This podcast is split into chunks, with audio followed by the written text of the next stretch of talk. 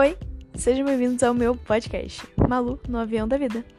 Então, eu particularmente não acho minha voz boa para isso, mas um amigo meu me incentivou, falou: vai lá, sua voz é bonita, você fala bem, tem umas reflexões maneiras, vai lá, faz o podcast. Eu falei assim: ah, tá bom, o que custa, né?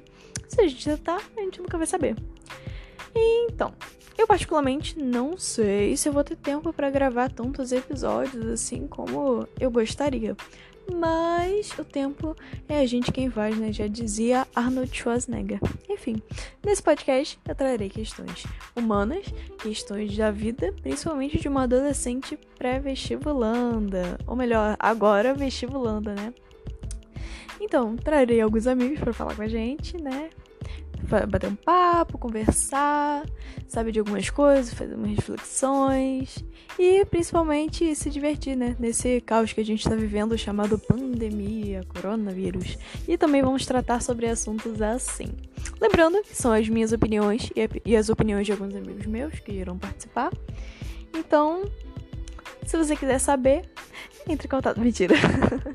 é só clicar no play e assi assistir, não, né, gente? Eu não tô acostumada com podcast, então escutar. Então nos escute, fale com a gente e de repente, né, a gente troca uma ideia. É isso. Seja bem-vindo ao piloto. Primeiro episódio do Malu no avião da vida. É isso. Falou!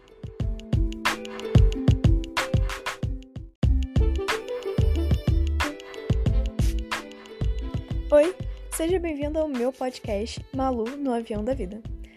O assunto de hoje é equilíbrio, mas quem sou eu para falar de equilíbrio se eu não sou totalmente equilibrada?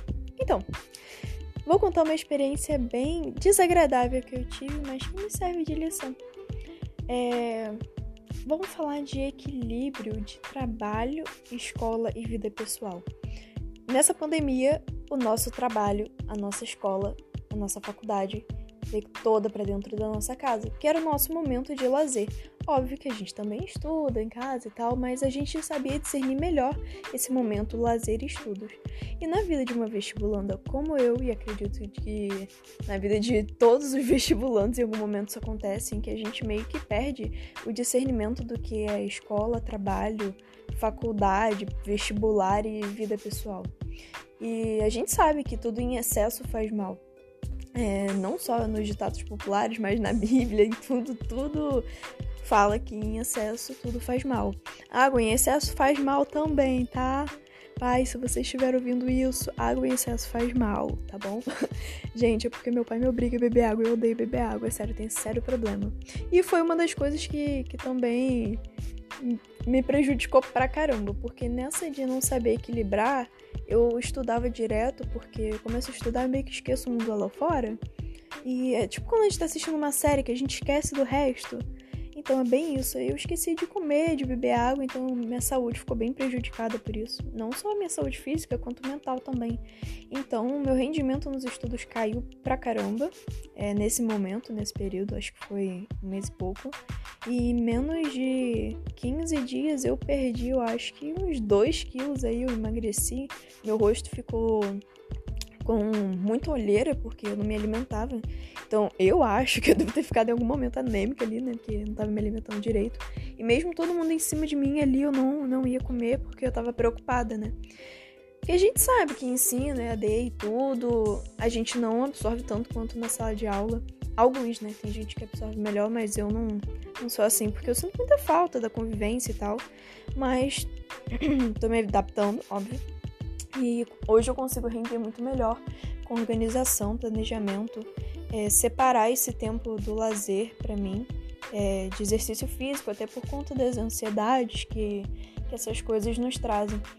Então eu comecei a separar e essa é a minha dica: você cronometrar algum tempo que você está estudando e pausar ali e se disciplinar, porque se o cérebro não estiver bem, o resto do corpo não vai estar bem. Então a sua, a sua saúde mental precisa estar sendo cuidada. Não é que, que ela vai estar perfeita. Eu acho que, que ninguém nunca vai ter uma saúde mental perfeita.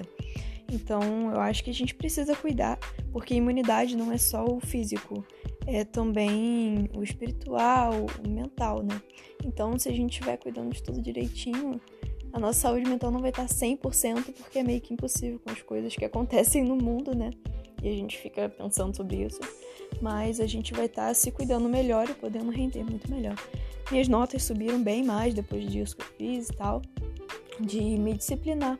Então a gente precisa ter equilíbrio, até porque a vida passa rápido e, por exemplo, eu curto muito passar um tempo com, a minha família.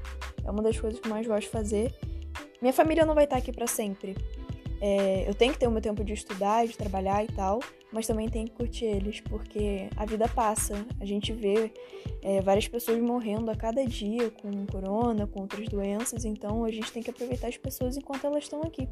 Então, saiba equilibrar, assim como eu tô aprendendo, né? Não tô dizendo que eu sou experiente nisso, que eu sei exatamente como equilibrar, mas saiba equilibrar é, o seu trabalho, os seus estudos e a sua família, porque ambos são importantes.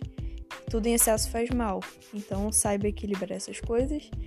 E é isso, é o que eu passei, a minha experiência dentro dessa vida de vestibulanda, no meio de uma pandemia, que doideira, né? Mas se Deus quiser, um dia essa pandemia passa e vai sobrar história para contar, história pra gente chorar, pra gente rir, pra tudo, né? Então é isso. Chegamos ao fim de mais um podcast. Espero que você tenha gostado e que aplique essas dicas.